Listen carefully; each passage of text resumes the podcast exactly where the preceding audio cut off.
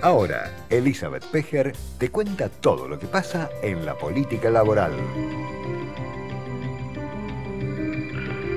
¿Cómo te va, Eli? Bienvenida, ¿qué decís? Eh, ¿Cómo estás, Diego? Muy buenos días. Bueno, ¿cómo anda lo tuyo?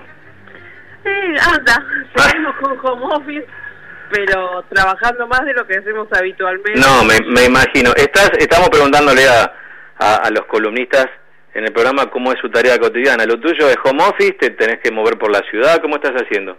Eh, sí, es home office, pero con coberturas de, de reuniones, este, Claro. algunos soft con funcionarios presenciales, o sea que nos estamos moviendo, pero bueno, en realidad estamos casi 24 por 7, la verdad, porque Claro, claro, sí, sí. eh, durante todo el, todo, todo el fin de semana, eh, el feriado, no hemos tenido descanso, así que bueno, eh, es también el momento en el que tenemos que estar un poco al pie del cañón para, para llevar la información, especialmente para aclarar informaciones que, que surgen que, que bueno, que en realidad son falsas o generan expectativas que después no se cumplen, entonces me parece que eh, creo que como nunca la tarea periodística y, y la importancia de los medios de comunicación se va se ve re- eh, revitalizada me parece en este contexto ¿no? Total, sí, sí. Y creo además un poco lo, lo, lo que decía la otra vez, eh, también nos resignifica en lo personal la tarea, ¿no? absolutamente Nos acomoda prioridades, creo que también nos nos este, acomoda también el- bueno nuestra fuente de información, en fin, eh, todo se resignifica por algo que habitualmente aquí en, en Millennium lo decimos porque es una radio que entiende lo que es la comunicación y el servicio, que es acompañar a la gente, que es precisamente qué es la comunicación, ¿no? Si es sí decir lo que eh, nuestras fuentes quieren que digamos o decir realmente lo que es una información válida para la ciudadanía, ¿no? Que es, a ver, es el tironeo histórico que tiene nuestra profesión, obviamente. La gente de influencia siempre quiere instalar en la agenda pública un tema de su conveniencia, siempre en el terreno de la verdad, ¿no? Pero digo, en una puja de quién logra tener un poquito más de lugar en una radio, en un diario, en un canal de televisión, y siempre tiene que prevalecer este criterio que es casi nuestro juramento hipocrático en la profesión, Eli, que es decir la información que consideramos válida no para nosotros, sino para quien nos está escuchando o leyendo.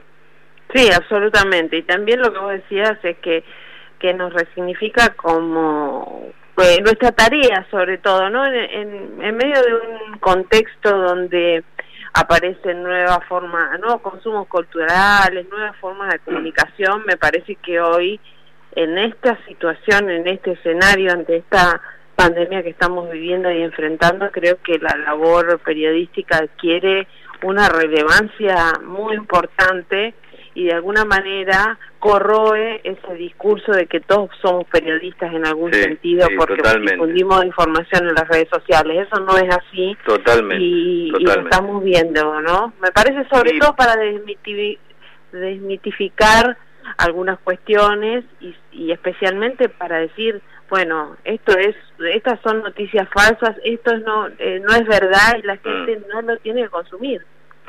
Sí, y hay que pedirle también un ejercicio de reflexión a, a la gente en general, ¿no? Porque nosotros, digo, los periodistas ya estamos sentados en- hace rato en el banquillo de los acusados y creo que está, en algún punto, es, es bueno porque rendir cuentas siempre está bien. Ahora ya la, la, la acusación por sí no, porque ya entra en un terreno del hostigamiento de la profesión. Pero también es cierto que la gente tiene que entender que no todas las fuentes de información son lo mismo. Exacto. Eh, que cuando hay y yo creo mira siempre digo esto hay una sabiduría popular en el fondo así como cuando un gobierno cuando la gente vota uno u otro presidente o, o espacio en una elección eh, hoy está pasando algo que te lo quería preguntar también en, en tu trabajo si tenés información del diario donde trabajás en el cronista porque me estaban contando que en otros medios gráficos está subiendo la venta de periódicos. Sí, sí, absolutamente. o sea se vende no, más diario papel en la era de la digitalización. Ese es un dato nada menor Sí, está, le- se está aumentando el consumo del diario en papel, ha aumentado casi un 50% promedio eh, los accesos a, a las web de los diarios, ah mira. contrariamente a otros medios de información o redes sociales, con lo cual la gente va entendiendo de alguna manera que la información real, porque se dicen tantas cosas en el medio de estas cuestiones, ¿no? Sí, sí, claro eh, entonces me parece que, que hay una como cierta conciencia eh, de la propia sociedad sobre, bueno, ir a ver, a chequear, a ver qué dicen efectivamente los diarios que han consultado eh, fuentes que pueden informar al respecto, aunque estén desmintiendo algo que se, todos consideremos que es así y no es así en realidad, ¿no? Entonces me parece que, que sí, que hay una revisión, eh, por lo menos en esta pandemia, del consumo cultural y favorece a los diarios en papel, por sobre todo, y después este, a, las propias páginas web de esos diarios, ¿no? Bien, bueno, es interesante esto también, ¿eh? saber la gente que la gente tenga conocimiento de cómo son sus fuentes de información y qué, qué dinámica están teniendo en la, en la pandemia. Bueno, Eli. Además, eh, una cuestión importante, todos los diarios han liberado eh, y han colocado gratuitamente sus contenidos en Internet, ah, claro, claro. en su web, con lo cual eh, no genera ningún costo, entonces está bueno que, que, todas las personas pueden, puedan ingresar a la página de los diarios e informarse a través de los diarios. Creo que de las radios, escucharlas, ¿no? O mirar la televisión, pero no creer cualquier comentario que circula por las redes eh, o cualquier información porque no necesariamente esas informaciones son reales, son verdaderas. Buen dato, buen dato para tener en cuenta. Bueno, eh, bueno, vamos con lo tuyo. Bueno, esto también es lo tuyo, pero bueno, seguramente tenía mucha más información además de esto, ¿no? Eh, sí, un poco para contarles eh, eh, dónde está, dónde se ubica en estos momentos la preocupación o inquietud de, en materia laboral, en materia sindical. Por un lado, eh, dos temas, ¿no? Por un lado, las próximas medidas que va a anunciar el gobierno y que hay mucha expectativa eh, en los gremios, por lo menos, respecto de dos medidas. Una tiene que ver con el anticipado bono de 30 mil pesos para los trabajadores de la salud, que involucra tanto a los médicos como al personal no médico, administrativo, personal de limpieza, abocado a todo el proceso eh, de atención eh, sanitaria durante la pandemia. Son 30 mil pesos que se van a pagar en tres tramos de 10 mil pesos cada uno eh, y que va a estar atado al cumplimiento del presentismo de parte de, todo ese personal. Esto eh, aparentemente se va a anunciar en las próximas horas, posiblemente entre hoy y mañana. Y la otra medida también que están esperando los sindicatos tiene que ver con la eh, habilitación para que los trabajadores que tengan que cumplir tareas durante la cuarentena, que ya se estima, se prevé que se va a extender por lo menos hasta el 13, 14 de abril, si no más, eh, puedan viajar gratis en los medios de transporte público, es decir, en los colectivos, eh, trenes y subterráneos. Esta es la otra medida que está por disponer el gobierno, así que bueno, estamos, se está viendo, se, se está viendo, es, disculpa, disculpa, no hay ningún problema, acomodate tranquila. ¿eh? Eh, y bueno, esa es la otra medida que están viendo, eh, el, esperando los sindicatos, porque ya han sido conversadas y definidas con el Poder Ejecutivo. Y por el otro lado, la gran preocupación que tiene que ver ya más en una cuestión de fondo es acerca del impacto de todo este escenario en dos temas. Los, eh, el pago de los salarios y más hacia adelante el temor de la destrucción de puestos de trabajo. Sí.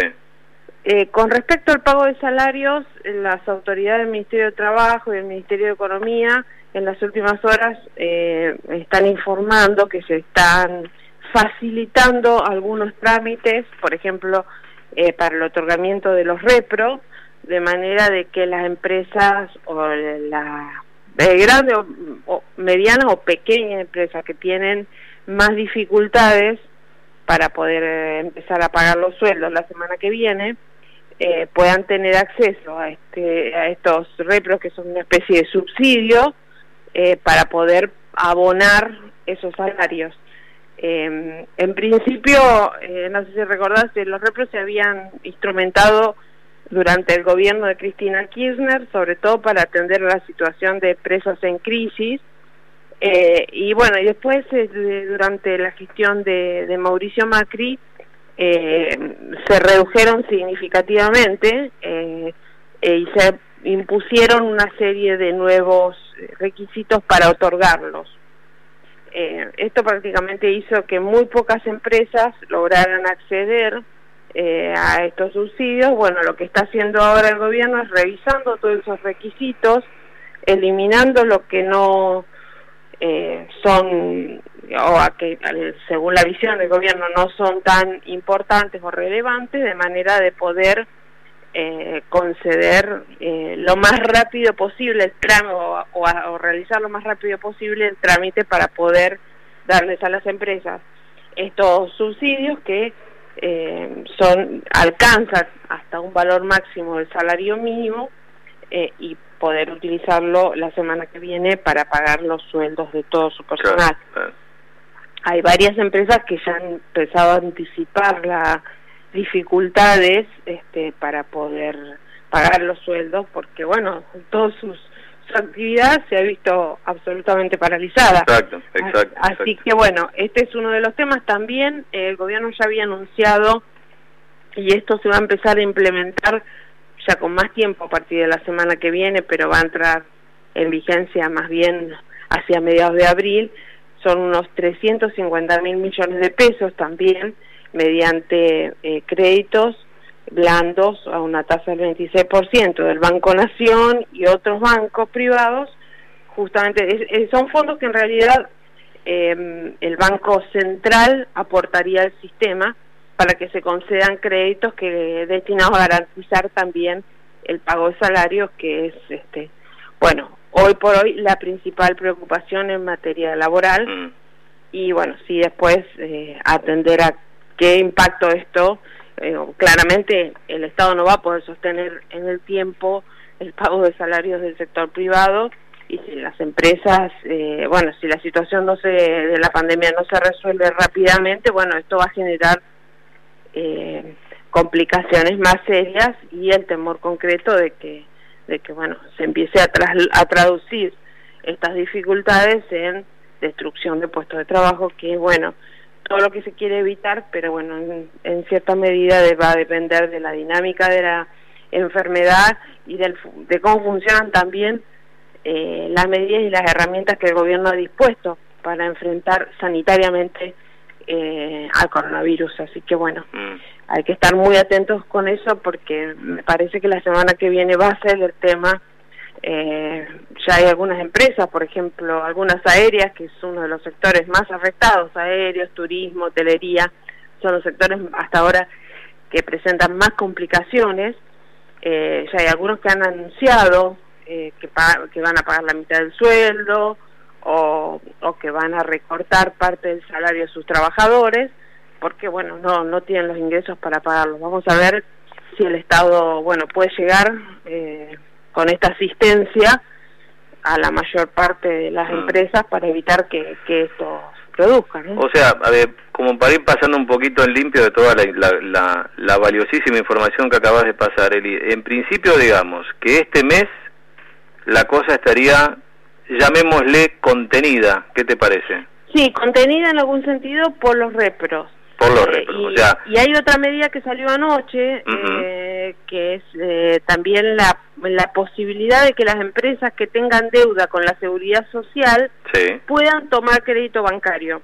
Que los bancos no estaban dando crédito a las empresas que tenían este tipo de deuda, reclamaban un libre deuda como un requisito para darte crédito. Bueno, ahora este, este requisito, o sea, este eh, requisito no existe más, con lo cual los bancos estarían liberados a poder prestar fondos a esas empresas y claramente como esas empresas están paralizadas en este momento, se usan esos fondos para pagar sueldos. Así que en principio, en principio todo haría parecer que con la asistencia del Estado, estos créditos y demás, las empresas estarían en condiciones, digo, todo, condicional, la mayoría de las empresas estarían en condiciones de abonar eh, completamente los salarios a sus trabajadores. Mm. Otras, eh, las menos por ahí, seguramente van a aplicar algún tipo de recortes. Es- esto respecto de los salarios de marzo que se cobran la marzo, semana que viene. marzo. Hay que ver después qué va a ocurrir con Mm. los salarios de abril, donde, bueno, ahí ya vamos a tener Sí, una y- extensión de la cuarentena. En y, el bueno, apalancamiento del Estado, yo también me vengo preguntando qué va a hacer el sector de, de la banca privada, ¿no? De los bancos en general, ¿no? y bueno, eh, hasta Eh, ahora... a- hasta ahí también tendría que haber un acompañamiento. Me parece que cuando Alberto Fernández dijo esto, que el que gana gana un poco menos, me, me parece que indirectamente terminó eh, apuntando a estos sectores que son, al lado del sector trabajador, claramente son sectores con más espalda, ¿no? No, sí, absolutamente. Además, este, eh, los, los créditos que estoy diciendo que, que mm, para, para dar a empresas, a industrias, para que paguen los salarios, se, se financian con fondos aportados por el Banco Central, Claro. no por no de los bancos privados. Claro, claro, claro. Bueno, podría haber una una posibilidad más si estos bancos privados liberan sus propios fondos para garantizar de alguna manera eh, el pago de salario. Digo, el pago de salario que implica la continuidad del funcionamiento de la economía, ¿no? Porque es dinero que va al consumo y, y hace de alguna manera rodar lo poco que pueda rodar eh, la actividad económica en este contexto. Ujú, Bien. Ahí me están contando en la radio, en esta conexión que tenemos a la lejanía, pero casi al lado, eh, sobre algunas comunicaciones de bancos. Eh, me, le voy a preguntar a, a nuestro operador que me acaba de pasar el dato a través de nuestra plataforma de diálogo. Decime qué banco es, a ver si lo nombro o no. Eh, están están eh, empezando a comunicar algunos bancos eh, que se postergan los vencimientos de tarjeta, ¿no? De los pagos de Sí, tarjeta. bueno, eso es verdad, pero eh, en principio se postergarían lo- los vencimientos de tarjeta que se produzcan durante la cuarentena. Eh, es decir, que como hasta el día de hoy tenemos cuarentena hasta el 31, Ah, el bien, bien, vencimiento buen dato tendría lugar el día primero.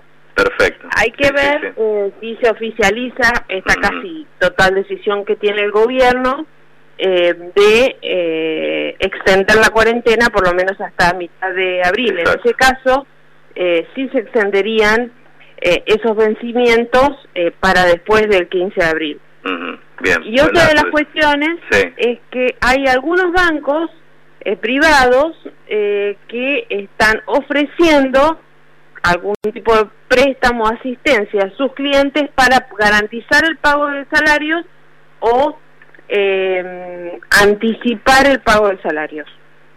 Anticipar Eh, el pago de salario. Sí, incluso Bien. anticipar el pago de salarios. Eh, esto, pero esto es, es una, son políticas que están aplicando algunos bancos de forma muy limitada eh, y que tienen que ver con, con clientes Mm. eh, con ciertas eh, cuestiones o con ciertos requisitos, por decirlo Con calificaciones manera. distintas, Exacto, digamos, ¿no? exacto. Claro, no es claro, para claro. todas, no es para sí. Eh, lo bueno es que este tipo de medidas por ahí puedan eh, amplificarse y, bueno, de manera de alcanzar a más sectores, ¿no? Claro, obvio, obvio, obvio. Bueno, Eli, eh, como, como bien decías al principio, y, y nos damos cuenta nosotros en el día a día, todo tiene una dinámica eh, absolutamente cambiante, así que lo que lo que se vaya conociendo en un día con respecto a otro siempre va a ser algún dato que difiera, porque, bueno, por, por esto mismo, ¿no? Porque la, la propia dinámica de la crisis hace que todos los días tengamos alguna reformulación de política, el propio gobierno, ¿no? Viene tomando... Sí, sí, Eh, sí, totalmente. Eh, no, no me queda más tiempo ahora, pero